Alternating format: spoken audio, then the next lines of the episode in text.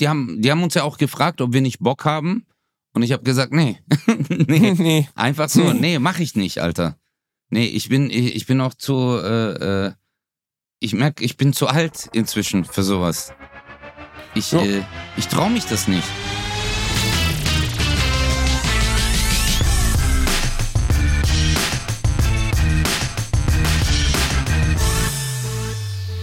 Ladies and Gentlemen, willkommen zurück zu einer neuen Folge Bratwurst und Baklava. Die beiden wilden Jungs aus dem Eiskanal sind wieder da. Ich begrüße VOG WM Teilnehmer, aber nur am Rand der Strecke, Özcan Kosa. Yo, ladies and gentlemen, what's up, parties to the peoples? What's up, mans? Alles gut, Leutes? Alles, alles gut, Leute. Mir Ja. geht's auch gut. Guck, Wir- kein wir Feedback. kriegen- Das ist das Problem bei Was hast Podcasts. du erwartet? Hast du jetzt erwartet, dass hier in meinem Wohnzimmer einer klatscht oder hätte ich jetzt klatschen sollen? Was Nee, die, unsere Podcast-Zuhörer, dass die sich mal melden, weißt du? Die hören einfach nur zu, keine Reaktion, gar nichts. Immer sitzen die still neben uns. Das ist schon hart, Alter. Es, es ist wirklich traurig, ne? Von den Podcast-Hörern kommt nichts, ich höre keinen. Ja. Naja gut, zwischendurch wird man mal über, über Social Media beschimpft. Aber eigentlich, wenn man ehrlich ist, gibt's auch eine Menge Liebe. Ich krieg, also ich habe so viel Liebe in meinem Postfach, das ist unfassbar. Da wäre jeder Puff wäre fröhlich, wenn er das hätte. Ich habe wirklich so viel Liebe. Ich krieg so viele nette Nachrichten. Ich habe dich auch auf der auf der XXL-Bühne habe ich natürlich letztens Bratwurst und Backler erwähnt und da ging ein Raunen durch den Raum. Nur weil ich Özcan Kose erwähnt habe. Das war schon beachtlich. Das Ja, ist ja, schon. klar, alle Männer, die Hausfall haben, die kennen mich. Weißt du, ich Ja, bin. ja. Der Alp, wir könnten dich ja theoretisch, ey, warum, wie dumm sind wir, Bruder? Wie dumm sind wir eigentlich? Wieso? Wir haben, ja, ey, wie- seit wie lange machen wir diesen Podcast? Und wir haben allen Ernstes nicht die Möglichkeit in Anspruch genommen, Alpezin-Werbung zu machen? Ja, Alpezin funktioniert auch nicht. Psst, ruhig, das ist doch egal, das interessiert doch bei Werbung keinen. Es geht doch nicht darum, dass funktioniert. Ja, aber weißt du, Streuhaar zum Beispiel, also ich würde äh, Streuhaar, oder ich bringe mein eigenes Streuhaar raus. Streuer wäre auch nicht schlecht. Ja. Aber äh, wenn du neben so einer Kurve stehen würdest, wie der Alpezinmann, in so einem weißen, in so einem weißen Jackett, wie meine Oma gesagt hätte, und würdest sagen, äh, was sagt er nochmal? In der Tat. Und dann zeigt er auch so eine Kurve, die erst so zack krackelig ist und dann wird die so lang. Und dann würdest du sagen, würde ich sagen, Haarwachstum wird durch Alpezin nachhaltig angeregt, in Klammern theoretisch. Und dann ähm, würdest du sagen, in der Tat. Und dann zeigen wir auf deine Haare und dann wächst, per 3D-Animation bekommst du dann so ein Afro. Wäre das Ja. nicht geil eigentlich? Ja, das ist eine super, also erstens ist es realistisch Ist und realistisch. zweitens, äh, das würde durch die Decke gehen.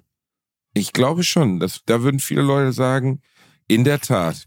Ja. Wo bist denn du, Alter? Bei dir voll Polizeigeräusche. Ja, die versuchen mich hier wieder aus der Bude rauszuholen, aber die kriegen mich niemals lebend. So sieht's aus. Das ich weiß nicht draußen. Ich sitze halt in meinem Wohnzimmer. Ich lebe in Köln. Verstehst du? Ich lebe nicht in Karlsruhe, wo, wo die Nachbarn schon nervös werden, wenn einer vergessen hat, die Biotonne rauszustellen. Ja. Bei mir, da ist immer Leben, da ist immer was los, da ist immer Stimmung und Puff. Das ist nun mal so. Das stimmt aber wirklich. Karlsruhe ist eine sehr ruhige Stadt. Im- Ich war noch Ja. nie in Karlsruhe. Ja, Noch ich nie. weiß, Alter, weil äh, seit vier Jahren besuchst du mich nicht. Es kommt Du hast mich nie eingeladen. Du hast mir nie die Adresse gesagt, äh, Mann. du hast es nie gesagt, Digga. Immer komme ich nach Köln. Du bist nicht Was soll ich denn einmal- sagen? Also, ich glaube, sobald die anfangen, Fernsehen in Karlsruhe zu produzieren, stehe ich bei dir auf der Matte. Du kommst nicht wegen mir nach Köln, mein Hasenzahn. Du kommst, weil du, weil du ein internationaler Medienmogul bist, weil Ja. keine Fernsehshow mehr ohne dich auskommt. Weil die Leute sagen, haben wir eigentlich, wir brauchen noch einen kleinen Türken. Wir haben jetzt schon, äh, äh, wir haben schon eine lesbische Veganerin. Wir brauchen jetzt noch einen kleinen Türken, den kriegen wir doch irgendwo her. Und dann, dann rufen die dich halt an, weil es gibt neben dir und diesen lustigen Karate-Typen, der aber schon nicht mehr lebt, gibt's eigentlich keinen. Warte mal ganz Deswegen- kurz. Du hast noch nie in Karlsruhe gespielt. Ich habe noch nie in Karlsruhe gespielt. Die Karlsruher wollen mich nicht. Sie wollen mich einfach nicht. Ach du Scheiße. Echt Noch jetzt? nie. Noch nie. Ich war noch nie in dieser Stadt.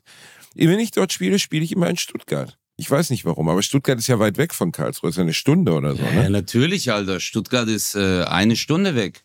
Wie komm, weit ich- ist Pforzheim weg? Pforzheim? Pforzheim von Karlsruhe, ja gut, das äh, 30 Minuten. Pforzheim spiele ich, glaube ich. In Pforzheim, sicher ja, aber Pforzheim ist ja viel kleiner als Karlsruhe. Ich, ich bin auch, ich bin persönlich enttäuscht. Ich, ich, ich weiß, dass die Karlsruher auf den Straßen demonstrieren, dass da Leute rumlaufen und sagen, ich will in dieser Stadt nicht mehr leben, solange Bastian Bielendorfer hier nicht aufgetreten ist. Aber ich habe gesagt, ich kann es nicht ändern, Bruder. Ich mache ja nicht den Plan. Es ist ja ein internationales Konglomerat von Mafiosi, das meinen Plan macht. Ach so, du spielst in o im Osterfeld. Ah, okay. Okay, ich Ah, spiele in. Osterfeld. Was ist denn Osterfeld? Ja, das ist das Theater. Das heißt äh, Theater Osterfeld. Äh, Aber das ist in ah, Karlsruhe. Nee, das ist in Pforzheim, wo du spielst. Also, gibt's Ja. ja noch Karten? Ja, eine Karte gibt's noch. Eine Karte. Dann komm doch. Eine. Du kannst. Die ist für dich. Die ist für dich, Bruder. Die ist für dich, damit du kommen kannst. Ich habe eine freigelassen. Ich bin ehrlich. Mhm. Gesagt, ey, gibt's wirklich nur noch eine Karte? Ja, es gibt, ja, aber äh, im Kulturhaus Osterfeld gibt's auch Gibt's generell nicht viele Plätze. Karten, weißt du? ja. Es Ja. gibt leider nur zwölf Plätze, zwei Ja. davon sind Klappstühle. Die werden aber nur rausgeholt, äh, wenn. Du, ich, ich finde das ja immer, wir haben ja mittlerweile beide den Status erreicht, wo wir relativ gut davon leben können, was wir machen. Und äh, ich sehe deine Shows, die sind noch größer als meine, da kommen teilweise 3000, 5000 Leute, das ist krank. Bei mir deckelt sich so bei zwei, was aber auch schon ein echter Luxus ist. Ich habe in meinem Leben ganz viel so mit meinen Eltern so Kleinsttheaterstücke sehen müssen. Oder auch mal zu Lesungen gegangen von unbekannten Autoren. Und dann steht, also mein Vater geht immer zu so, weil es umsonst ist, geht er immer zu unbekannten Autoren. Und dann sitzt er bei irgend so einem, der aussieht wie Loriot, wo er von diesem Musen wiest, also wo er diesen, diesen, diesen Poeten nachmacht. Sitzt du da mit so acht Leuten in so einer Kreisbuchhandlung. Vor dir sitzt ein Typ, der, der äh, ein Buch über einen sprechenden Spülschwamm geschrieben hat. Und denkst so, boah, muss das unbefriedigend sein. Also ich das glaube, muss so unbefriedigend sein. Ich weiß noch, damals sind wir mit der Schule, ich glaube, wir waren in der ersten oder zweiten Klasse, sind wir in ein Theater gegangen. In so ein Kindertheater. Und das fand ich schrecklich. Ich habe gar nicht geblickt, was es soll. Da haben die was mit Marionetten gemacht auf der Bühne. Und man hat die Leute im Hintergrund gesehen, die das gemacht haben. Und ich war, Das war so, nicht das teure Kindertheater. Es war wirklich, also es war einfach so. Du musst dir jetzt vorstellen, das Ganze spielt sich in den 80er Jahren ab. Also 80er Jahre zum Thema Special Effects. Also das war ja ganz am Anfang. Aber da habe ich mir sogar schon gedacht, ich sehe euch. Ich sehe euch. Als Kind habe ich mir gedacht, man sieht doch, dass du gerade dieses Kreuz in deiner Hand hast, an dem die Marionette hängt und mit deinem Mundwinkel du versuchst, die Stimme nachzumachen. Ja Es gut, war- aber das ist, ich weiß gar nicht, ob das bei Marionettenspielen nicht sogar Absicht ist, oder? Also kann es nicht Ja, sein, ja, dass bei aber- Marionettenspiel, Ja. dass das okay, also dass die sogar wollen, dass man sie sieht. Ich glaube, bei Marionettenspiel geht es jetzt nicht so sehr um die Illusion. Aber es gibt andere Sachen, Ja, wo ich denke, so, trotzdem- Alter, ich check schon, dass das nicht echt ist, so, weißt du? Also, aber äh, Kindermarionettenspiel ist natürlich jetzt auch nicht, also, ja, ist schon, ich erinnere mich auch an so Kindertheater oder halt Kindertheater. Warst du auch mal Darsteller in einem Kindertheater? Also habt ihr in der Schule sowas gehabt? Kindertheater? Ja, ich habe ja äh, Schüler im, also ich habe ja ein Aufklärungsstück gespielt. Das habe ich dir doch erzählt. Was heißt hier Liebe? Ja gut, aber da war ja nicht, das war ja nicht Kindertheater, da warst du ja 16 oder sowas. Nein, ich war, nein, ich war 25. Die, äh, es waren Schulklassen da. Als Zuschauer. Ach so, ach so, das war, ah, okay, okay, okay, jetzt check ich's. Da, wo okay, ich nackt war auf der Bühne. Da, wo du nackt warst. Ja gut, da hast du für Kinder gespielt. Aber ich meine jetzt in der Schule selbst, hast du da mal Theater gemacht? Nee, bei uns gab es kein Theater AG. Die, die Theater AG gemacht haben, haben bei uns an der Schule Schläge bekommen. Das war äh, bei uns Natürlich. Theater Absolut. AG. Also wer sich in der Schule Theater und Chor AG, das ist wow. Das ist, also ich glaube, wenn du da mitmachst, welche AGs Kannst warst du? Ich war Saxophon AG, aber nur einmal. Da haben meine Eltern mir Geld gegeben, damit ich aufhöre. Theater AG ist aber wie, hast du nie Warte American mal ganz Pie kurz, gesehen? du warst bei Saxophon AG? Ich habe dir doch gesagt, Saxophon AG. weil du weißt, was Saxophon spielen auf Türkisch heißt. ja, ich weiß, was das auf Türkisch Ja. ist. ist mir durchaus bewusst. Also du warst in der Blowjob AG, ja? Ich war faktisch in der Blowjob AG, genau Ja. das war ich. Nee, das habe ich, hab ich ehrlich gesagt ähm, gar nicht auf dem Schirm gehabt damals. Also ich fand einfach Saxophon aus einem für niemanden nachvollziehbaren Grund cool. Und das muss man leider sagen, Saxophon ist nicht cool. ist leider nicht cool. Ja, ist doch, cooles Saxophon ist Killer, Alter. Also wenn einer Äh, richtig gut abgeht, ah, ist schon fett, Saxophon. Aber Saxophon ist natürlich, ein, ja, ist ein riesen Musikinstrument, Alter. Oder Leute, die mit einem Cello oder so um die Ecke kommen. Weißt du, das ist ja jetzt auch nicht äh, etwas, was du so mit dir schleppst. Das ist ja so ein Riesenteil, Alter. Oder kennst du die, die im Orchester so Kontrabass. diese, diese mein Bruder hat mal? Kontrabass gespielt und ist besoffen aus Versehen in den geliehenen Kontrabass reingelaufen. Oh, das ist mies. Ja, das war ziemlich teuer. 3000 Mark hat das, glaube ich, damals gekostet. Der Leihkontrabass der, der Musikschule war kaputt. Scheiße. Fanden die nicht Alter. so gut. Ja, Kontrabass ist ja das Größte, gell? Das Glaub ist das ich, Größte. Da könntest du theoretisch dir, also da könnten wir für dich theoretisch eine vier, also könnten wir eine, eine vierstöckige Wohnung einrichten im Kontrabass. Du könntest wie so eine Maus im Kontrabass wohnen. Ja, das, darauf hätte ich mal so. Das hätte ich aber echt mal gern gemacht. So Cello. Kontrabass spielen. Nee, Cello. Kontrabass wäre mir zu groß. Cello so im Sitzen, weißt du so, und dann gehst du voll ab, machst so ein Solo in diesem Orchester. Eigentlich hast du ja auch so ein Gesicht wie so ein, so ein, so ein Wunderkind, oder? Also ich könnte mir dich gut, wenn man dich jetzt so, Yehudi Mihuhin zum Beispiel, Menuhin hieß, glaube ich, ein ganz großes, wenn man dich jetzt präsentieren würde, du würdest, du wärst israelischer Stargeiger, Yehudi Menuhin, äh, mit drei Jahren konnte er schon auf der Violine äh, die zwölf Jahreszeiten, nee, die vier Jahreszeiten von Die Vivaldi zwölf nachspielen. Jahreszeiten. Die zwölf Jahreszeiten. Einfach noch so zwölf acht dazu. So, du bist so talentiert, dass du zwölf Jahreszeiten hast, ja. Ja, das, du hast noch DLC-Jahreszeiten dazu gespielt. Na, aber ich könnte mir total gut vorstellen, wie du reinkommst mit so einem ernsten. Du kannst, du hast ja an sich ein sehr ernstes Gesicht. Ja, ich also sehe aus wie ein, ich sehe aus wie ein Puddingkuchen. Man muss ja sagen, mein Gesicht kann man ja nicht ernst nehmen. Ich sehe ja einfach absolut lächerlich aus. Aber du könntest theoretisch so ein richtig ernster Typ sein. Und ich könnte mir dich vorstellen, wie du reinkommst mit deiner Bratsche oder deinem Cello, dich verneigst in so einem, in so einem, so einem, so einem äh, Frack, aber hinten mit so links und rechts diese schwarzen Dinger runter, dass man aussieht wie ein Pinguin. Ich weiß nicht, wie man das nennt. Und äh, dass du dich dann so vergeigst und dann wird im Publikum aber wird nur so ganz leise applaudiert, weil es ist bekannt, dass jeder, jeder Ton kann dich irritieren. ja, Seit du zwei Jahre, du hast im Mutterleib, hast du schon die erste Sonate gespielt. Da haben deine Eltern dir in den Mutterleib theoretisch so eine Minigeige reingeschoben, damit du, äh, während du noch an der Nabelschnur warst, hast du schon geübt mit, dem- mit dem Kinn auf dem Ding. Und äh, du hast nie, du hast nie angefangen zu sprechen. Erst mit 17 hast du überhaupt angefangen, Laute von dir zu geben. Aber du bist ein israelisches Geigenwunderkind. aber äh, habe ich, weil du ja gesagt, äh, also du meinst so, wenn man talentiert ist, ist man hässlich oder was? Ja, genau. Ja, Das hässlich wolltest du eigentlich. Ja, das, das wollte ich eigentlich. Du bist einfach ein verdammt hässlicher Bastard und man muss realistisch sein. Ja. Nein, aber nein, aber äh, wo du gerade drüber sprachst, also theoretisch, ich habe mal äh, so eine Doku über Wan Lang Lang, Lang Lang heißt der, glaube ich. Ich Ja, ist ein verwechsel Pornodarsteller aus China, ich weiß. lang, ich lang. verwechsel den immer, nee, ich verwechsel den immer mit dem Ah. Panda aus dem Berliner Zoo, der hieß auch so Pong Pong lang, oder lang. Ah. so. Und dann, ja, verstehst, aber das Problem ist, wenn du dann eine halbe Stunde über den redest und dann musst du feststellen, du hast aus Versehen nicht über den Panda aus dem Berliner Zoo gesprochen und gar nicht über den Klaviermeister Lan Lan. Weil der heißt auch so, der, der Berliner aus dem, äh, der Berliner Panda, der nicht bumsen wollte, hieß irgendwie Pong Pong oder Bong Bong oder so, egal. Jedenfalls Lang Lang ist ja dieses Klavierlunderkind. Und dann haben die mal gezeigt, wie der halt von kleinst auf darauf getrimmt wurde, so ein, also der hatte natürlich unglaubliche genetische Veranlagung, das zu können. Aber besonders in so Systemen wie China etc., ich, wahrscheinlich ist er Japaner und ich rede gerade Blödsinn, aber er ist auf jeden Fall in einem, ähm, in einem musiknahen Haushalt, würde man das nennen, aufgewachsen und schon sehr früh zum Instrument geführt worden. Und sonst kannst du diese Klasse eines solchen Menschen auch gar nicht erreichen, wenn du nicht seit frühester Kindheit an irgendwie ab 6 Uhr morgens äh, dich an den Flügel setzt bis 18 Uhr abends.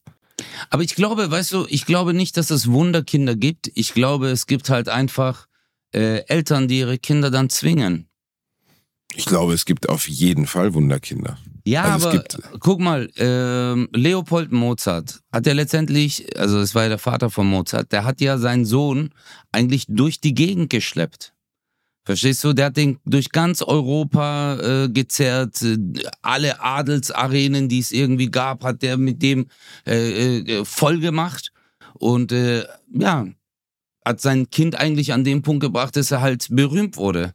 Und er wurde getrimmt. Ist das so? Ich Michael Jackson, ja, ja, äh, kannst du nachlesen. Michael Jackson äh, war ja genauso. Alle sagen ja Wundermusiker, aber sein Vater hat ihn halt hardcore getrimmt. Dieser kleine Junge, von dem du gerade erzählt hast. Ja, natürlich haben die ein gewisses Talent, aber wenn du halt vom Morgens bis abends, du sitzt da acht Stunden, zehn Stunden, musst du da am Klavier sitzen und spielen. ob das dann ein Wunder ist oder ob das einfach ein talentiertes Kind ist, was getrimmt wurde, jeden Tag. Ich meine, wir sehen es doch in jedem Leistungssport. Weißt wenn du Leichtathleten siehst, wenn du äh, Turner siehst ähm, äh, äh, oder rhythmische Sportgymnastik, weißt du, die werden da äh, zu Tode gedehnt, äh, denen ihre Gelenke sind kaputt und die Eltern Zu Tode sind gedehnt, das ist ein schönes Wort. ja, aber es ist wirklich so, Bruder. Also wenn du mal, also es gibt Videos, es Klingt gibt. Dokumentationen, es gibt äh, Dokumentationen, wie die Kids von ihren Trainern äh, äh, in Dehnungsposition gedrückt werden, wie die Kinder schreien und weinen. Und die machen halt einfach weiter. Weil es geht nicht darum, wie sich das Kind fühlt. Es geht auch nicht darum, ob das Kind ein Kind sein will. Natürlich leben wir in einer Leistungsgesellschaft. Natürlich äh, will man Erfolg. Aber ich finde immer, ab dem Moment, wo man Kinder das Kindsein wegnimmt und die schon im Kindesalter in Verpflichtungen reindrückt, da wird schon bei mir, stößt es sauer auf. Weil letztendlich als Kind, Marok, du bist ein Kind, ja. Du gehst in die Schule, du kommst nach Hause, du wirfst deine Tasche beiseite. Ja, Monaco, und dann jetzt komm, wir gehen ein bisschen spielen. Das ist ja eigentlich das Leben als Kind. Aber manche Eltern, Natürlich. äh, ja, ich weiß nicht, ob die ihre eigene, äh, entweder zieht sich das durch die Familiengeschichte, das gibt's ja auch. Wir sind eine Familie voller Musiker und äh, du musst das auch machen. Du bist, du bist dazu auch verpflichtet. Äh, anstatt dass man dem Menschen die Tür öffnet und sagt, mach doch, was du willst, mein Kind. Aber sei dir sicher, wir unterstützen dich in allem. Aber glaubst du, Ja, ein das ist natürlich ein schöner Gedanke. Aber natürlich sagt ein vierjähriges Kind nicht, ich fange jetzt mal heute an der Geige an. Also das kann mir keiner erzählen, dass einer in den Kindergarten geht, wiederkommt und sagt, ich möchte übrigens Geigenvirtuose werden. Also du hast recht, dass ähm, diese extreme Hingabe, wenn man das so nennen möchte, die man braucht, um zum Beispiel ein Geigenvirtuose zu werden, das wird niemand aus eigener, aus eigenem Antrieb. Geht ja gar nicht. Also wie soll ein Kind überhaupt, verstehst du, wie soll ein Kind das überhaupt leisten? Also wie soll ein Kind überhaupt, äh, entweder es kommt aus einer mega musikalischen Familie, in der schon ganz früh so gesagt wird, hier, probier das mal aus und so, und die Eltern leben das die ganze Zeit vor. Oder im Extremfall, was du gerade jetzt beschriebst, halt wirklich mit in Anführungszeichen Zwang. So, ne? Das ist auch denkbar. Also, dass wirklich gesagt wird, wenn du das nicht, also du musst jetzt, je- weil auf dem Weltniveau, auf dem solche Leute dann agieren, äh, da musst du so früh anfangen, das macht niemand aus eigener. Kein Kind will mit fünf Jahren unbedingt Violine spielen. Glaube ich nicht. Ähm, woher sollst du das auch wissen? Weil dann direkt, wenn du ein kleines Kind bist und bist im Kindergarten in der vierten, mit vier Jahren, dann hast du ja gar keine Vorstellung davon, was daraus mal wird, wenn du Geige spielst. Ich saß mal mit Ann-Sophie Mutter, heißt sie, glaube ich, einer, einer weltbekannten Geigerin äh, im, in einer Talkshow. Und die erzählte dann auch, wie ihre Eltern sie schon, was Ann-Sophie Mutter, auf jeden Fall mit einer weltbekannten Geigerin saß ich in einer Talkshow und die erzählte auch schon, wie ihre Eltern sie halt ganz früh und ihr Vater ist auch Geiger und ihre Mutter ist klar, klar, äh, Pianistin und so. Das ist, glaube ich, niemand macht das aus eigenem Antrieb von Anfang an. Das kann ich mir nicht vorstellen. Ja, absolut, bin voll bei dir. Aber wie gesagt, ähm, äh, es ist halt äh, schweren Herzens, äh, ist es dann immer so, das zu beobachten, wie die Kids halt getrimmt werden. Aber ich, äh, natürlich gibt's Wunderkinder und natürlich gibt's sehr, sehr talentierte Menschen. Ja, also, äh, Also es gibt doch intelligente. Wunderkinder. Ja, also, nee, also was heißt denn Wunderkind, Bruder? Verstehst du, äh, heutzutage, äh, du wirst halt, guck mal, du hast ein gewisses Talent und deine Eltern fördern dich in diesem Talent. Das ist cool, wenn du das selber willst. Ja, das nennt man dann ein Talentierter. Ein Wunderkind ist dann klar jemand, der halt so unglaublich toll mit acht Jahren, das ist ja ein Wunderkind, mit acht Jahren unglaublich toll Klavier spielen kann. Ja, es hat diese Gabe, es hat vielleicht ein super Gehör, es kann äh, Melodien sehr gut aufnehmen, äh, hat diese Züge so ein super Talent mäßig. Aber dann ist halt auch die Frage, das Kind, guck mal, ich bin 42. Ich habe, ich würde sagen, ich habe schon einiges an Lebenserfahrung hinter mir. Und es ist sehr anstrengend, von Bühne zu Bühne zu gehen. Obwohl ich schon gefestigt bin in meinem Charakter. obwohl ich schon gefestigt bin in meinem Leben, bin ich trotzdem sehr oft sehr müde. Jetzt stell dir mal vor, du bist ein Kind, Alter. Ja, klar. Verstehst du? Jetzt stell dir mal vor, du kennst das Künstlerleben. Heute Stuttgart, morgen Berlin. Ladies and Gentlemen, lang, lang, keine Ahnung, weißt du? Kommst du auf die Bühne, verbeugst dich, spielst eine Stunde, Applaus, Applaus, Autogramme, Bilder, Presse. Du wirst vor Kameras gezerrt in deinem Anzug, ja, ja. Und eigentlich, du siehst in der Ecke ein Kind von dem Zuschauer, was zum Beispiel einen Hund hat, und der spielt mit dem Hund. Und der Kleine guckt wahrscheinlich die ganze Zeit drüber, weil er sich denkt, boah, ich würde da gerne hinrennen. Und im normalen Leben könnte er das auch. Er würde einfach hinrennen, alle drumherum würden sagen, geil, Kinder spielen. Aber er darf nicht. Er hat schon diese Rolle. Genau. Ja. Und das ist erschreckend, ne? dass Ja. das so ist. Aber es ist vorstellbar. Äh, ich habe noch was gesehen, da war ein Junge, der war vier Jahre alt, glaube ich. Und der war eigentlich Schachwunderkind. In Russland hat Schach ja eine extrem hohe Bedeutung. Du spielst ja auch gerne Schach. ja, aber katastrophal. Ja, gut, also halt nicht auf Weltniveau, ne? Und der war vier Jahre alt. Nicht mal auf halt Kreisniveau. Also der konnte halt, der hatte eine Elo von 2000 irgendwas, 300 oder so. Also Scheiße. extrem hoch für ein Kind oder so. Ja. Also unglaublich. Und dann war ein russischer Schachgroßmeister da, also irgendwie 70-Jähriger, der sehr bekannt ist. Ich kannte den Namen nicht, aber es gibt ja so ein paar Namen, die man kennt, Magnus Carlsen und sowas. Ja. Und er war schon 70-jähriger Mann.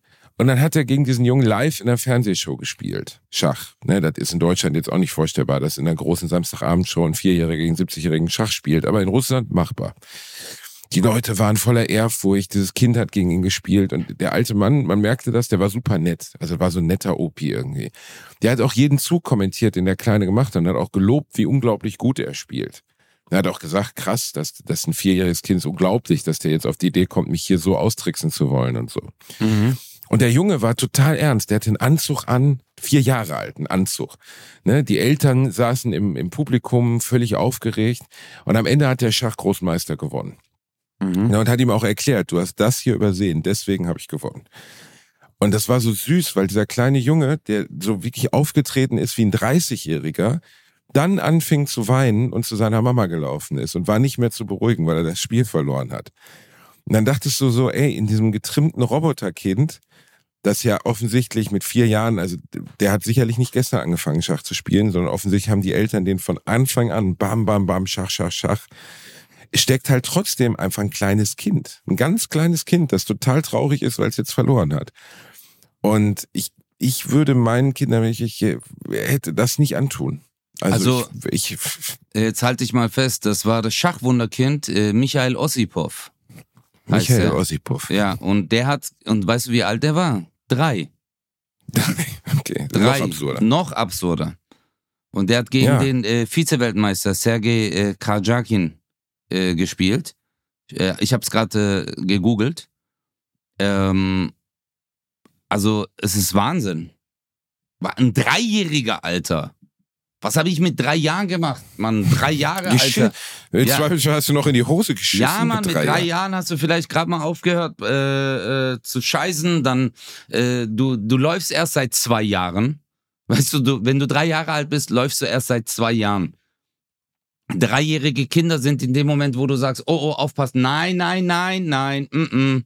das ist eigentlich ein, weißt du, der hat ja dann mit zwei angefangen. Also mein Neffe ist zwei, der ist ein Terrorist. Der rennt von A nach B, Morok, der nimmt alles in die Hand, der springt drauf, der zieht Sachen runter, der guckt, wo ist eine Steckdose, wo ist Alufolie, die ich in die Steckdose rein. So in dem Alter ist er. Und jetzt stell dir mal vor, der ist einfach ein Jahr älter und spielt gegen Schach, Vize-Weltmeister. Aber ja, wie machen aber die das, was, Alter? Genau, das meine ich ja. Wie kriegst du es überhaupt hin? Also, Nee, wie wie kriegst du das es hin, raus? einem Dreijährigen zu erklären? Ja, also, da, wahrscheinlich sind die Eltern beides begnadete Schachspieler. Wir haben dann geguckt, können wir unserem Kind das auch beibringen und haben dann schnell gemerkt, okay, er versteht das schneller als andere Kinder. Ich glaube, da fängt dann das Wunderkindige an. Weil mit drei Jahren war ich so blöd, mir hättest du gar nichts erklären können. Ich hätte niemals Schach gecheckt. Maudok, ich bin Nicht? 42 und check, äh, check das immer noch nicht. Ich habe äh, eine Bewertung von 1300 oder 1400 manchmal, wenn ich mir Mühe gebe. Und manchmal kacke ich wieder ab und bin bei 1200. Das sind immer so äh, nur damit ihr das Blick mit den Bewertungen, also wenn du Schach spielst, du spielst gegen jemanden, der ungefähr deine gleiche Bewertung hat und du gewinnst das Spiel, dann kriegst du zum Beispiel neun Punkte. Und äh, dann bist du bei 1999. Und wenn du nochmal gewinnst, dann bist du bei 2008 Punkten und so weiter und so fort.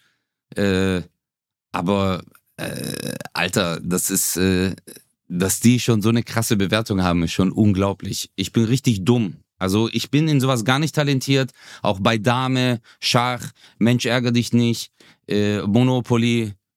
Ich bin immer der, der einfach verliert und dumme Sprüche abgibt. Aber was glaubst du, wo das herkommt? Dass Meine das Dummheit? Kind das jetzt schon kann. Nein, dass das Kind das jetzt.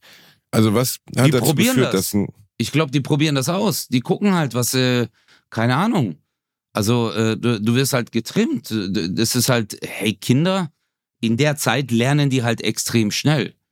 Und natürlich gibt's talentierte Kinder, Digga. Ich habe auch letztens so ein Kind gesehen auf äh, Instagram und TikTok, was äh, Musik produziert und geht voll ab, richtig mit Beats und mit dem Computer und äh, spielt Sachen ein.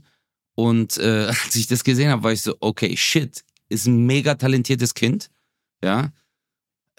Aber ich weiß nicht, ich glaube, die Eltern trimmen die, Mann. Es gibt ja auch so Eltern, die dann, Moruk, die Eltern, mein Sohn kann schon voll gut sprechen, der kann schon so laufen, der kann schon das, der spricht vier Sprachen. Und ich denk mir, ja, in welcher Zeit war aber dein Kind damals noch ein Kind? Weißt du, also, äh, wann hast du jemanden... Eltern, die sich über die, über die Leistung der eigenen Kinder definieren, halte ich immer für gruselig. Kenne ich einige Beispiele. Ich kannte zum Beispiel zwei Jungs, äh, der Vater wollte immer Fußballprofi werden.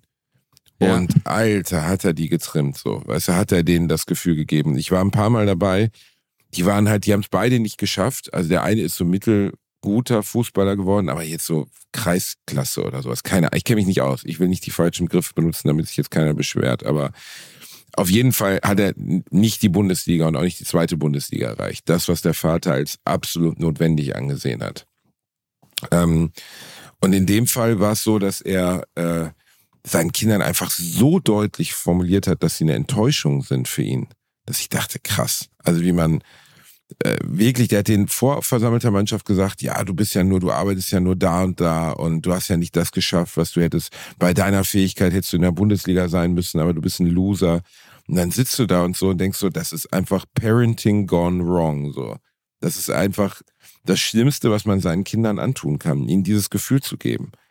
Insgesamt glaube ich, ich habe vor ein paar Tagen noch so, einen- so, so einen Podcast gehört, den Rani mir empfohlen hatte, Smarter Leben, den fand ich ziemlich gut, vom Spiegel.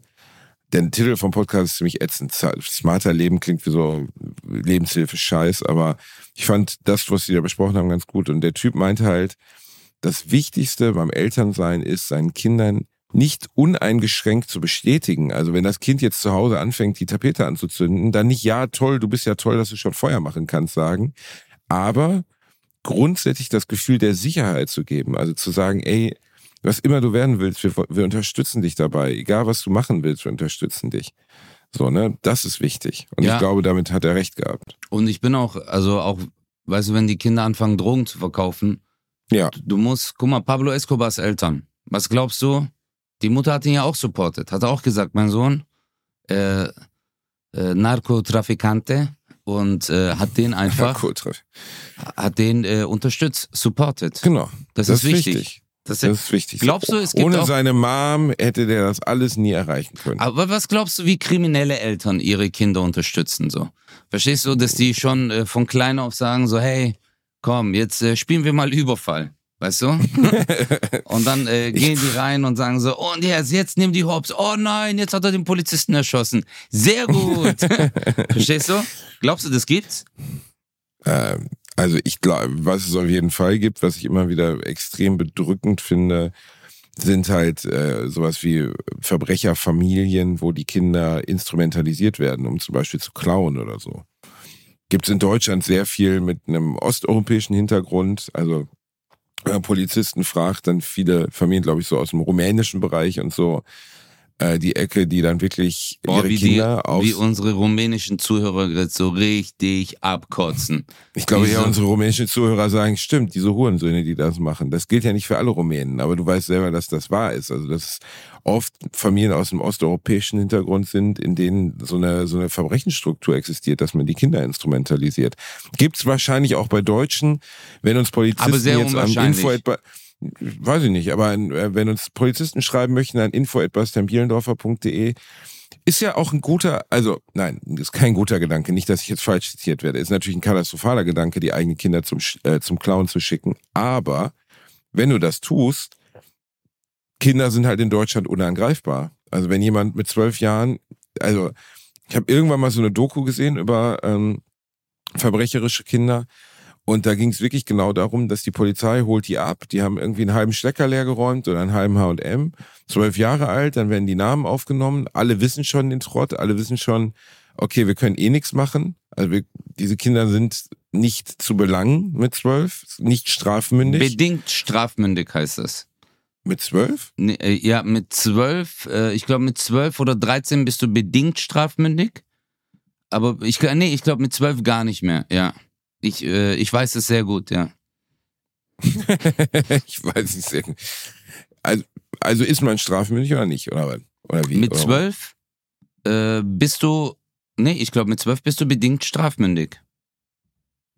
Ich guck nochmal, bedingt strafmündig, Alter. Was bedeutet das denn? Nee, sorry, theoretisch- 14 bis 18.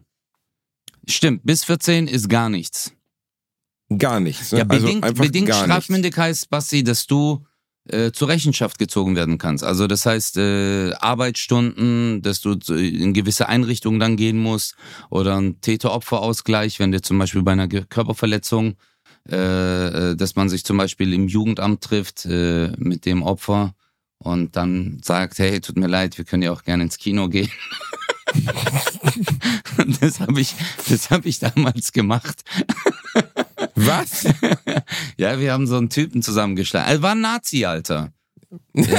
ja, dann ist es okay. Ja, nein, äh, äh, nee, also äh, das, das war Okay, wirklich. erzähl, erzähl, ja, erzähl. ja, das war wird's wir- also es war wirklich ein äh, äh, Nazi und äh, ja, wir haben äh, wir haben uns dann mit dem geschlagen ähm, und der war auch viel älter, Alter. Der war 18 oder so, wir waren 14, wir waren zu zweit und äh, ja, das war halt äh, dann so, dass äh, wir eine Ihr habt Anzeige mit bekommen. 14 einen 18-jährigen Nazi verkloppt. Nee, wir haben uns mit dem geschlagen. Wir haben ihn nicht verschlagen, aber wir haben uns mit ihm geschlagen. Ich war ehrlich gesagt, äh, verschlagen oder wir haben uns mit dem geschlagen.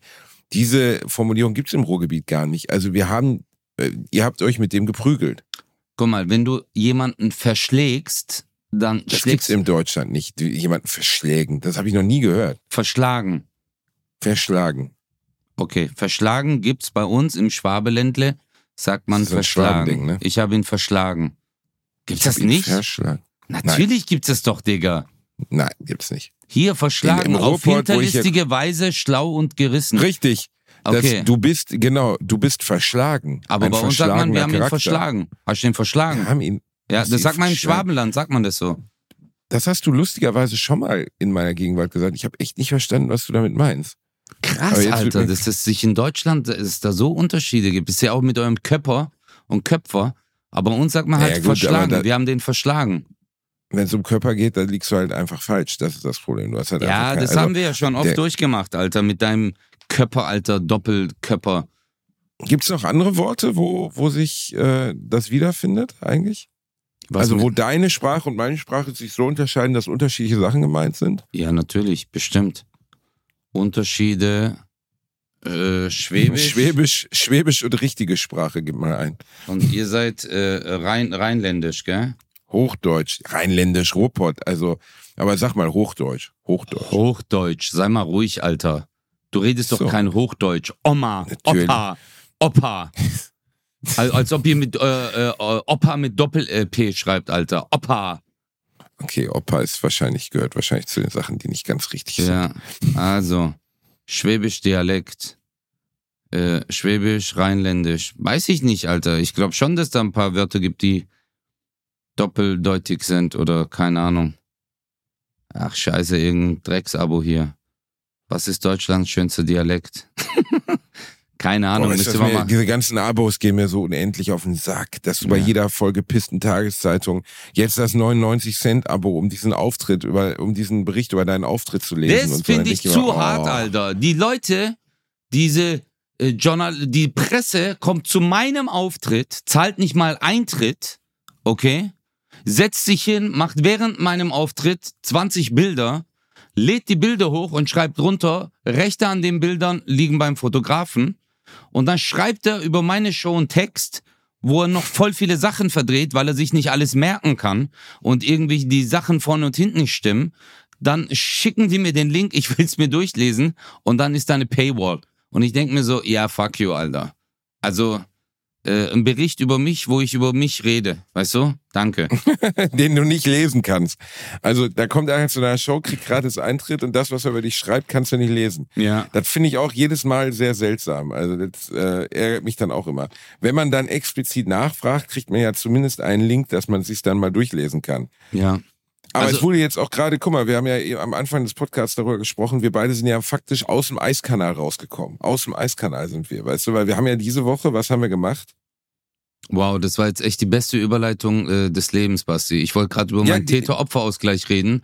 Dann hast du mich gezwungen. Täter-Opfer-Ausgleich, weil, der, weil die Hildesheimer Abendzeitung geschrieben hat, dass du einen Meter groß bist, oder was heißt das? Nein, wir haben doch gerade über Jugendamt, Täter-Opfer-Ausgleich gesprochen und bedingte ja, Strafmündigkeit. Okay, Dann bist okay, du okay, von dort auf äh, Schwäbisch-Rheinländisch, äh, dass du auch sprachlich überlegen bist. Äh, äh, das nennt man Sprachchauvinismus. Und jetzt äh, äh, kommst du gleich auf äh, die VOG-WM. Alles gut? Nein, äh, Nein, äh, nein, nein, nein, aber nein, äh, ich bedingte, äh, wir, wir haben ja über bedingt Strafmündigkeit geredet. Und die bedingte Strafmündigkeit ist, dass du halt ab 14 belangt werden kannst. Und so gesehen, ab 14 äh, geht, äh, kann der Richter dann sagen, dass du Arbeitsstunden verrichten musst. Zum Beispiel. Das ist Okay. bedingt strafmündig. Aber unten, also wenn du zwölf bist und Sachen machst, dann kann es aber natürlich sein, dass du halt, klar, die Polizei äh, greift dich auf, dann bringt sie dich zu deinen Eltern und sagt, aber die können dich halt nicht festnehmen oder so. Und das ist ja so ein Spiel hier bei uns in Deutschland, dass die Kinder dann halt immer ganz bewusst rausgehen, klauen, äh, werden erwischt, kommen wieder nach Hause. Und irgendwann kann es halt sein, dass das Jugendamt sagt, hey, ihr habt die Kids nicht im Griff, vielleicht kann das passieren, glaube ich aber nicht. Und dann sagen sie, äh, die kommen ins Jugendheim oder so, aber ich glaube, das ist eher selten der Fall. Gibt's durchaus, aber wahrscheinlich bei diesen richtig kriminellen, organisierten Familien, da weiß man auch nicht mal, ob die Kinder gemeldet sind, weißt du? Also ob überhaupt jetzt zum Beispiel der Gesetzgeber eine Ahnung hat, wie viele Kinder leben denn in diesem Haushalt und solche Dinge. Also ich spreche jetzt wirklich von kernkriminellen Familien, so weißt du? Also Leute, Ja, die wirklich Das gibt's Äh, bestimmt. So, äh, äh, äh, also nimm, ich, ich bin mir sicher, und das siehst du ja auch oft, äh, das, äh, in Dokumentationen etc., das ist halt oft der Fall. Dass äh, die Kids halt äh, zum Klauen äh, ausgebildet werden, was ich echt hart finde. Ich finde es auch ganz schlimm, wenn Bettlerinnen und Bettler ihre Kinder äh, äh, in der Hand halten und auf die Straße gehen und betteln. Ey, das finde ich so mies. Also hier in Deutschland, Alter. Weißt du, wo ich mir denke, so Leute, bitte, hey. Weißt du? Also es ist Ja, schrecklich. Da gibt's ja noch, da gibt's ja noch schlimmere Varianten von. Es gibt Leute, die ihre eigenen Kinder unter Drogen setzen, damit die da besonders mitleiderregend aussehen. Und auch immer vorsichtig sein, zum Beispiel Heftig. auch mit Obdachlosen, die einen Hund haben. Auf der einen Seite gibt's natürlich Obdachlose, die einen Hund haben, weil sie wirklich einen Hund haben wollen. Dann gibt's aber auch Banden mittlerweile, die Hunde aus dem Tierheim oder aus dem, also aus irgendwelchen dubiosen Quellen Hunde haben, beziehen, die, Okay. die sie überhaupt nicht interessieren, um die sie sich nicht kümmern, die nur dazu da sind, um das Mitleid zu erhöhen, das die Leute haben mit diesen Menschen. Ja, aber gut, wie soll der Außenstehende das äh, begreifen, Kannst was du nicht, kannst du nicht Geht nicht. beurteilen. Geht Schwierig nicht. auf jeden Fall. Aber ganz kurz zurück, du bist mit dem Marzi dann ins Kino gegangen. Was, was lief denn? Nee, Ariel, ich bin nicht ins? Kino. Ich habe einfach dann gesagt, hey, äh, äh, ich mach das, aber dann bin ich nicht mit ihm ins Kino gegangen. Mach ich doch nicht, Alter. Das ist dann irgendwie, haben wir uns dann aus den Augen verloren, aus den Augen, aus dem Sinn und fertig. Das Ich war mir. Sollen wir ihn suchen, den Nazi? Würde Äh, das der helfen, heißt dass ihr nicht vielleicht jetzt Martin. nochmal eine... Sch ich habe Nazi gesagt, nicht Martin. Ja, der, der war damals so. Ich weiß ja nicht, ob der sich inzwischen geändert hat. Weißt du? Bestimmt. Bestimmt hat er sich geändert. Aber wenn nicht, dann melde dich doch mal und dann könnten ja du und er einfach nochmal ins Kino gehen. Das ja, würde ich, ganz schön. ich, ja, aber würde ich auch machen. Würde ich auch machen. Warum schön. denn nicht? Warum nicht? Äh, ich meine, äh, Kommunikation ist der Schlüssel zu allem, oder? Ja, absolut richtig. Weil ich glaube, äh, äh, findest du nicht? Also ich glaube, wenn jemand eine andere Gesinnung hat, äh, da muss man ja trotzdem irgendwie mit ihm äh, äh, kommunizieren. Völlig. Weißt Völlig. du? Und äh, vielleicht entzaubert man ja seinen Gedanken oder er entzaubert meinen Gedanken. Und du bist danach ein knallharter Skinhead. Genau das wäre. das wäre allerdings ganz lustig. Das, ja, stell dir mal vor, ich Ja, würde. stell dir mal vor, ich würde Reden halten und so und alle so, hey, du bist Türke. Ich so, nein, Nein. Ich habe einen Ja. Gentest gemacht und da ist ganz klar, 0,2 Prozent bin ich Deutscher. Ja, Deutschland. 0,2 Prozent wäre super. Das ist wirklich, das würde sich lohnen. Also es gibt zum Beispiel bei der AfD, das weiß ich, da gibt es einen, äh, einen dunkelhäutigen, ein dunkelhäutiges AfD-Mitglied, sogar im Landrat oder sowas. Ja, aber das Also ist ja der wieder, würde sich dann. aber das ist ja eine das- politische Partei. Das ist ja Genau, eine Partei. Das, ist ja, da geht es ja um Politik. Demokrat. Ja. Ja, aber ist trotzdem, also ob ich jetzt unbedingt als Dunkelhäutiger in der AfD wäre, weiß ich nicht. Ich behaupte mal, nein. Aber Gott, man weiß es ja nicht. Ne? Also Gott hat uns so viele schöne Farben gegeben. Ja, aber ich, äh, ich, äh, es gibt eine Doku. Es gibt eine Doku über diesen Typen. Über Ja. den schwarzen AfD-Mann. Ja, da musst du dir mal reinziehen. Es ist äh, echt strange. Also es ist echt strange, ja. Ich, ich bin da. Ich, zurück zum Eiskanal. ich will nicht wieder, ich weiß nicht, ich will nicht wieder verklagt werden. Zurück zum Eiskanal, zurück zum Eiskanal. War das nicht schön, Ötzi? War das nicht schön? Ja, das war wundervoll. Es war echt cool. Also es hat äh, richtig Spaß gemacht. Es war sehr kalt. Wir haben uns den Arsch abgefroren, äh, Das aber war wirklich sehr ja, kalt. ich muss nochmal hier an dieser Stelle Hochachtung an alle Leute, die sich getraut haben, die Piste runterzufahren. Wirklich, Ja. also ähm, die Betrachter zu Hause denken ja immer, ja, da lässt man einmal los, fährt runter und muss sich einfach hinlegen. Nee, du musst aktiv in den Kurven entgegenwirken. Das ist eine harte Beschleunigung. Ah, das, also, äh, wir haben das ja mitbekommen dort vor Ort als echt heftig. Wirklich. Ja. Ist es. Also, wir hätten uns beide nicht getraut, uns da reinzusetzen und schon der erste Moment, wo so der, der Wok losfährt und die so den, äh, die erste Kurve nehmen und dieser Wok gegen diese Kurve knallt mit 60, 70, 80 Sachen, denkst du schon so, wow, okay, das ist, ist Ansage irgendwie, ist schon Ansage, also würde ich nicht unbedingt machen wollen, glaube ich. Nee, ich würde mich das nicht trauen. Also es gibt so Sachen, die äh, traue ich mich nicht. Also ich habe echt, die haben, die haben uns ja auch gefragt, ob wir nicht Bock haben. Und ich habe gesagt, nee. nee. nee. Einfach so, nee, mach ich nicht, Alter. Nee, ich bin, ich, ich bin auch zu, äh, äh, ich merke, ich bin zu alt inzwischen für sowas. Ich, Ja. äh, ich traue mich das nicht. Ich bewundere Menschen, die auch im hohen Alter irgendwas mitmachen, aber äh, für mich no, no. Mhm. War aber ein ganz schöner, war ein ganz schönes Event, hat viel Freude gemacht, nette Menschen kennengelernt. Natürlich gab es wieder Kritik an verschiedenen Dingen. Es gibt ja immer Kritik an verschiedenen Dingen. Jemand, Watson.de hat sich zum Beispiel beschwert, dass ich mich über die Fitness-Influencerin Sophia Thiel respektlos lustig gemacht hätte.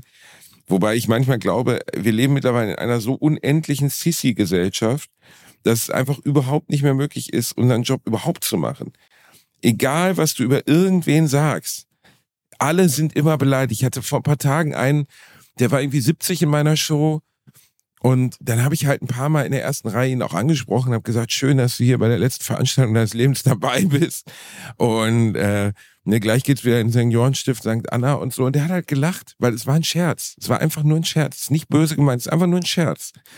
Und es ist ja unser Job als Comedian, uns lustig zu machen, über uns selbst sowie über alle andere. Bei Sophia Thiel zum Beispiel war jetzt gar nicht, mir war deren Historie, dass sie vorher super fit war und jetzt was zugenommen hat, gar nicht bewusst. Aber die hatte mir halt gesagt, ihr Wok wiegt 128 Kilo, weil sie so viel äh, Gewichte da drin hatte. Und ähm, dann habe ich halt gesagt, weißt du noch, was ich gesagt habe? Ja, ich weiß noch sehr gut, was du gesagt hast. ich habe gesagt, Sophia Thiel, früher Fitness-Influencerin, jetzt wiegt sie 128 Kilo. Body Shaming, Body Shaming habe ich gemacht, Body Shaming. Ich habe dann aber noch gesagt, dank der Gewichte in ihrem Wok. Also kein Bodyshaming. Ganz einfach. Ich habe ja nochmal betont, dass es natürlich nicht um das Gewicht von Sophia Thiel ging. Die hat auch gegrinst. Es war einfach nur ein Scherz. Ich verstehe, äh, selbst wenn es ein schlechter Scherz war, das lasse ich mir ja noch unterstellen. Aber warum muss denn immer alle mit Bodyshaming, Nameshaming, Größen? Guck mal, unser ganzer Podcast ist ein einziges nicht enden wollendes Shaming. Du bezeichnest mich als lispelnde, lesbische, hässliche, bärtige, ich noch nie dicke, gesagt, fette, lesbische. dumme, große. Ich habe noch nie ja, gesagt. egal. So, dann nimm lesbisch raus, nimm irgendwas anderes als, als ungeeignete, stinkende, blöde Jungfrau. Und ich nehm's mit Humor, weil es ist halt Teil unseres Jobs. Sophia Thiel ist keine Komikerin, das verstehe ich. Und es ging mir auch gar nicht darum, Sophia Thiel zu beleidigen. Es war einfach nur ein Kesserspruch zum Losfahren im Wok. Grüße gehen raus. Sie hat, äh, sie hat sehr sympathisch reagiert und sie hat zu Recht den dritten Platz gemacht. Sie ist sehr gut gefahren, sehr mutige Frau nebenbei. Fand das schon krass. Ich hätte, wie gesagt, mich da nicht reingesetzt. Ja, aber ähm, äh, Basti, ich glaube halt, ja, ich verstehe, was du meinst, äh, aber das Ding geht ja, wenn du mich beleidigst oder ich dich beleidige oder wir uns auf die Schippe nehmen, weißt du, wir, wir haben, wir sind ja äh, äh, eingespielt, weißt du? Und du weißt, wie, wie die Macht des Wortes, äh, was das mit einem machen kann. Du hast es ja selber durchlebt. Verstehst du? Ich meine, du hast ja gemeint, dass du früher gemobbt worden bist und du bist ja nicht körperlich angegangen worden, sondern halt eher äh, verbal. Und äh, was das ist ist halt, natürlich absolut richtig. ja, was das halt mit einem macht und du wusstest es nicht. Ich glaube, das ist halt der Hauptpunkt. Du kanntest, muss man, und das, das ist wirklich so, du kanntest sie halt nicht. Und äh, Basti wusste nur Fitness-Influencerin. Und äh, ich glaube, das Ding war halt auch, dass du gesagt hast, sie war früher Fitness-Influencerin. Da haben so ein paar Faktoren mitgespielt. Und jetzt wiegt Ja, sie das, aber es Ja. stand auf meinem Zettel, dass sie früher Fitness-Influencerin war. Also Ja, das, und das, dann hat sie, sie hatte aufgehört, weil sie gesagt hat, dass dieser ganze Druck sie alles so fertig macht und sie will einfach nicht mehr. Und äh, dann hat sie gesagt, sie will so sein, wie sie sich wohlfühlt. Und eigentlich war sie genau das, dieses Statement, äh, nicht in diesen Wahn zu verfallen, äh, äh, den man ähm, durch die sozialen Medien hat, sondern zu sagen, äh, nee, ähm, ich mache das, wo ich mich dann wirklich wohlfühle. Und das war dann halt so, man hat diese Transformation bei ihr gesehen, wo sie sagt, nein, so fühle ich mich wohl und ich lass mich, ich habe mich selber in eine Schablone gezwängt. Das hat sie eigentlich gemeint. Ja. Und äh, ja, und dann war es natürlich so, dass dann halt äh, oft Anmerkungen kamen und sie halt da gedisst worden ist. Und dann halt auch von dir. Ja, ja, aber, aber ja. hör zu. aber auf der anderen Seite, also ich würde jetzt unter dieser Kenntnis diesen Spruch vielleicht nicht unbedingt nochmal machen. Auf der anderen Seite denke ich aber auch, wir sind von Berufswegen erstmal Comedians. Und unser Job ist, uns über verschiedene Sujets lustig zu machen, für verschiedene Themen, über uns selbst, aber auch über andere. Und bei einer Veranstaltung, die die VOG-WM heißt, wo Leute sich in fahrende Pfannen setzen und eine Bobbahn runterfahren. Wir sprechen jetzt hier, das ist ja nicht, ich weiß nicht, die Verleihung äh, des Friedenspreises der UNO oder so. Oder, weißt du, es ist jetzt nicht keine todernste Veranstaltung. Das ist eine grundsätzlich witzige Veranstaltung, wofür ich angestellt wurde, war, mich in amüsanter Art und Weise über die einzelnen Kontestanten zu äußern und ihnen einen kleinen Spruch mit auf den Weg zu geben. Und dass dann mal einer der Sprüche bei Menschen aufschlägt und die sagen, ah, Shaming, Shaming, Shaming, das verstehe ich ja. Aber es ist, bleibt trotzdem mein Job und ich muss ihn halt auch trotzdem in der Freiheit machen können, auch mal daneben zu treten. Weil unser Job, also deiner und meiner, besteht nun mal im Unbekannten. Und wenn wir nur noch anfangen, Leute nicht mehr gegen den Kopf zu stoßen, vielleicht nicht das Offensichtliche oder nicht Offensichtliche nach vorne zu spielen, einen Gag zu machen, dann können wir es lassen. Dann können Sie äh, irgendeine gesichtslose Frühstücksfernsehen, Radio, Gesichtsvermieterin nehmen, die immer nur sagt, jetzt kommt der nächste, ah super, guck mal hier, was ist denn das, ein Fitnessriegel? Ja, das das können sie auch haben, aber dann müssen sie mich nicht fragen. Verstehst Ja, aber du? das stellt- War auch aber- keiner unzufrieden hinter den aber- Kulissen. So aber- meine ich das nicht. Ja, aber ja, das Publikum halt. Genau, äh, ja, aber ist, äh, liegt das Publikum falsch, wenn es solche Empfindungen hat? Woran, Niemand liegt mit irgendwas falsch. Alle können so betroffen sein, wie sie wollen. Aber natürlich ist es anstrengend, wenn immer alle Menschen das Gefühl haben, dass, ähm, wie soll man sagen, dass, dass die, wir leben halt mittlerweile in einer Gesellschaft, in der es sehr schwierig geworden ist, nicht irgendjemandem auf die Füße zu treten. Man tritt eigentlich die ganze Zeit Leuten auf die Füße. Die ganze Zeit. Erst recht in unserem Job. Ständig. Ja, ja, klar, aber ich glaube immer der Ton macht die Musik, Basti. Ich glaube halt wirklich, ähm, dass äh, viele Leute mit vielen Sachen locker umgehen. Und äh, ich glaube, wer es sagt, wie es gesagt wird und in welchem Rahmen es gesagt wird, ähm, ist ja vollkommen in Ordnung. Also ich glaube, äh, deswegen findet Comedy statt. Deswegen ist auch jeder auf der Bühne erfolgreich in dem, was er macht. Äh, In meiner Show, ich ziehe alle durch den Kakao. Komplett. Und es kam noch nie eine, äh, eine Geschichte, die halt eine gewisse Betroffenheit hat. Nur manch, manchmal kommt aber ein, zwei Feedbacks. Und für mich ist dann so, was für ein Gewicht gebe ich dem Ganzen? Aber bringt mich das vielleicht auch zum Nachdenken?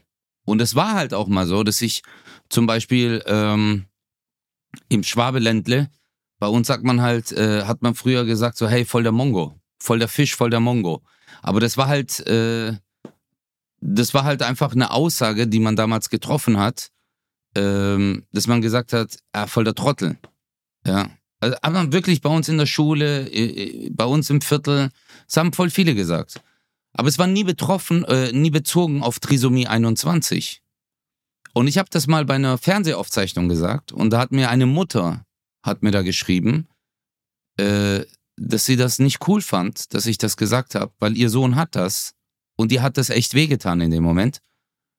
Und äh, ich habe nicht den Gag gerechtfertigt. Ich habe mich bei ihr entschuldigt, weil ich habe mir gedacht, äh, es gibt noch 100 andere Wörter, die ich da einfügen kann bei der Nummer und habe die Nummer geändert und die Nummer ist besser geworden. Und ähm, ich, ich glaube halt manchmal, ähm,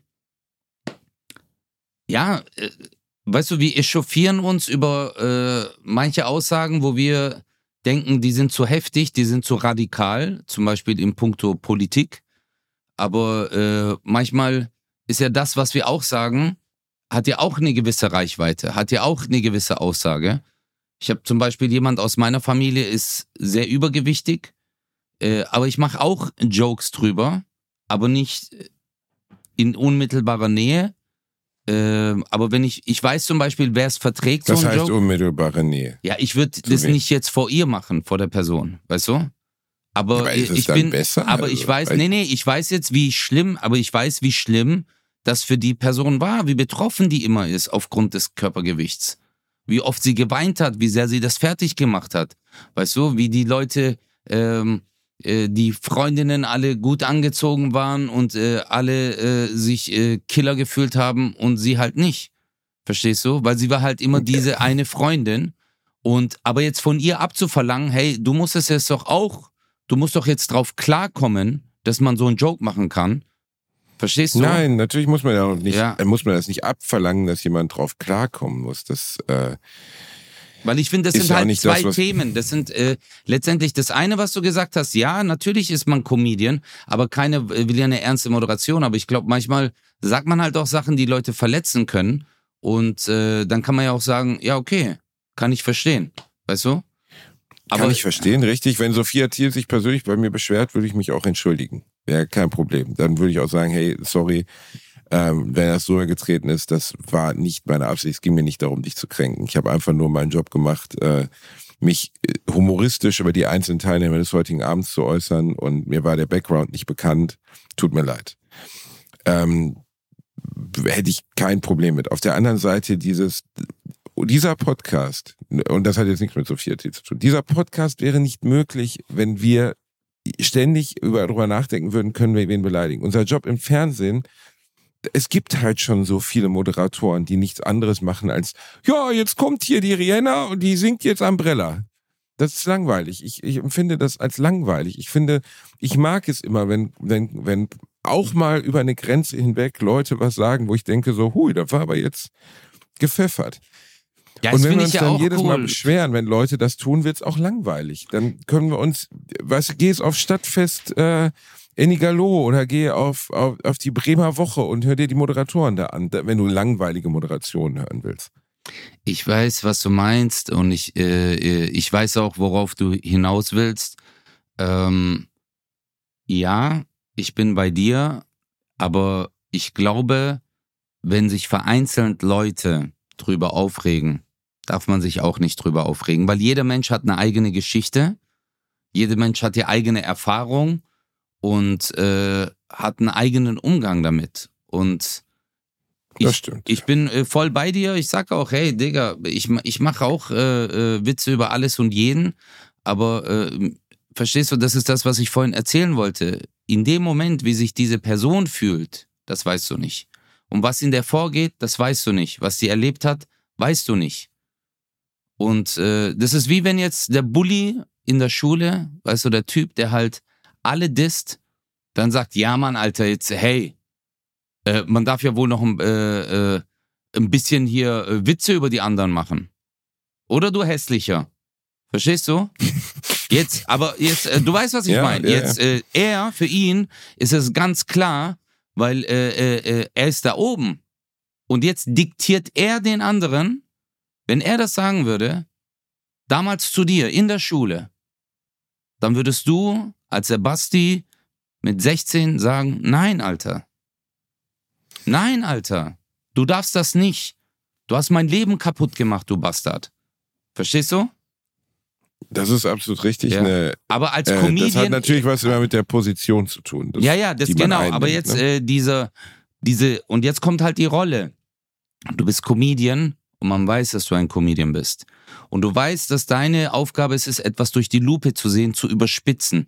Und dass manchmal ein, äh, ein Schubser hierhin geht oder ein Schubser dahin geht. Aber du willst keinem wehtun. Und wenn das dann mal passiert, dann kommt ein kleines Sorry. Okay, ich weiß Bescheid. Aber das ging ein bisschen zu weit vielleicht. Aber letztendlich ist deine Intention nie, jemandem weh zu tun. Und Nee, äh, da, also ganz sicher nicht bei einer solchen Veranstaltung. Natürlich will ich weder Sophia Ja. Thiel kränken noch irgendwen sonst. Das ist und da kamen halt viele Sachen zusammen und ich glaube halt auch, die Hauptsache war, dass du es nicht wusstest, diese Vorgeschichte. Weißt du, alles andere äh, äh, wäre ja dann, hätte jeder gesagt, okay, funny, mit dem Punkt, zack, mit Gewichten, haha, weiter geht's. Weißt du? Und Ja, alle wären das happy. hätte ich, ja, hätte ich ja auch bei jeder anderen Teilnehmerin sagen Ja. können. Weißt du? ja, Sie hatte nur vorher halt so deutlich, als sie ansprach, betont, der Wok wiegt jetzt 128 Kilo. ja. Und sie ist Das- ja eine schmale Person. Und Das haben ja die das Leute nicht nach. mitbekommen, genau. Das haben die Leute ja nicht mitbekommen, dass sie das mehrmals vorher zu uns gesagt hat und gemeint hat, boah, sie musste die Gewichte da reinmachen und in den Wok und dann hier noch an die, äh, äh, an den Rücken hinten noch Gewichte. Und deswegen war das auch unsere Vorstory, aber die kennt man halt nicht. Deswegen Genau. Die, sagt man, was? Haltet eure Fresse, Alter. das, das sagt man. Da hast du Ja. recht. Ja, das, Das, ist das stimmt. Wichtigste. Wir das haben ist euch das lieb. Erste, was ich. Wir haben euch lieb. Äh, was, äh, du, du beendest gerade. Ich merke das schon. Wir verabschieden uns jetzt. Ich muss auch auf Klo. Alle müssen auf Klo. Ja. Das war die neue Folge Bratwurst und Baklava. Äh, haben wir sonst noch was auf, auf der Leiste? Nö, ne? Uns geht's gut. Also tippitoppi. ja, Vielen wir, Dank, ProSieben. Hat Spaß gemacht, bei euch zu moderieren. War schön. Schöne Sache. Schöne Sache, das. Ja, wir lieben euch. Macht's gut, ihr Lieben, und bis nächste Woche. Bratwurst und Baklavas in, in Bratislava. Tschüss.